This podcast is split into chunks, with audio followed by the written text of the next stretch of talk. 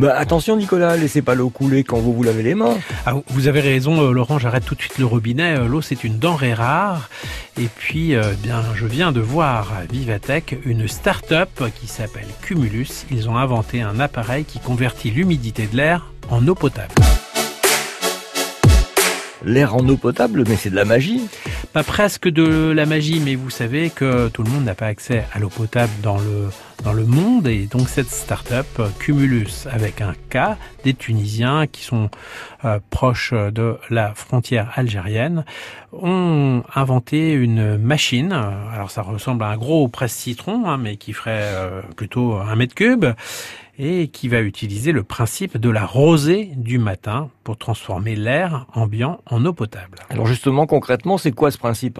Grâce à cette technologie de capturer l'humidité de l'air ambiant et de la transformer en eau, le concept de cumulus, c'est de répliquer la rosée matinale. Bah, l'air ambiant le matin est chargé d'humidité, il entre dans la machine et il va passer par un filtre qui va dépolluer l'air.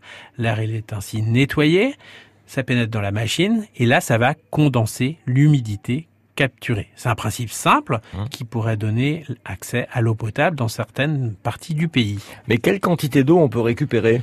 Eh bien, on peut, grâce à cette machine et dans les bonnes journées, euh, transformer euh, l'air en eau potable de 20 à 30 litres par jour.